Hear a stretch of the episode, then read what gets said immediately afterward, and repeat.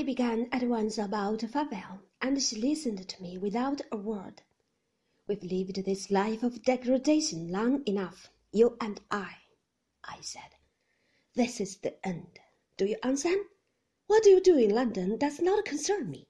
You can live with Favell there, or with anyone you like, but not here, not at Manderley. She said nothing for a moment. She stared at me, and then she smiled. Suppose it suits me better to live here. What then? she said.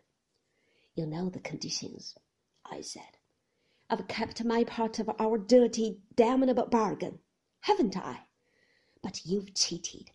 You think you can treat my house and my home like your own sink in London. I've stood enough.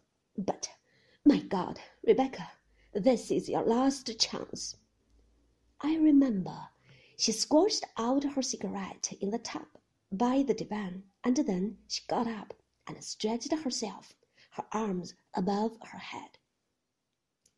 You are right, Max, she said. It's time I turned over a new leaf. She looked very pale, very thin. She began walking up and down the room, her hands in the pockets of her trousers. She looked like a boy in her ceiling kit, a boy with a face like a Botticelli angel. Have you ever thought, she said, how damned hard it would be for you to make a case against me? In a court of law, I mean. If you wanted to divorce me, do you realize that you've never had one shred of proof against me from the very first? All your friends, even the servants, believe our marriage to be a success.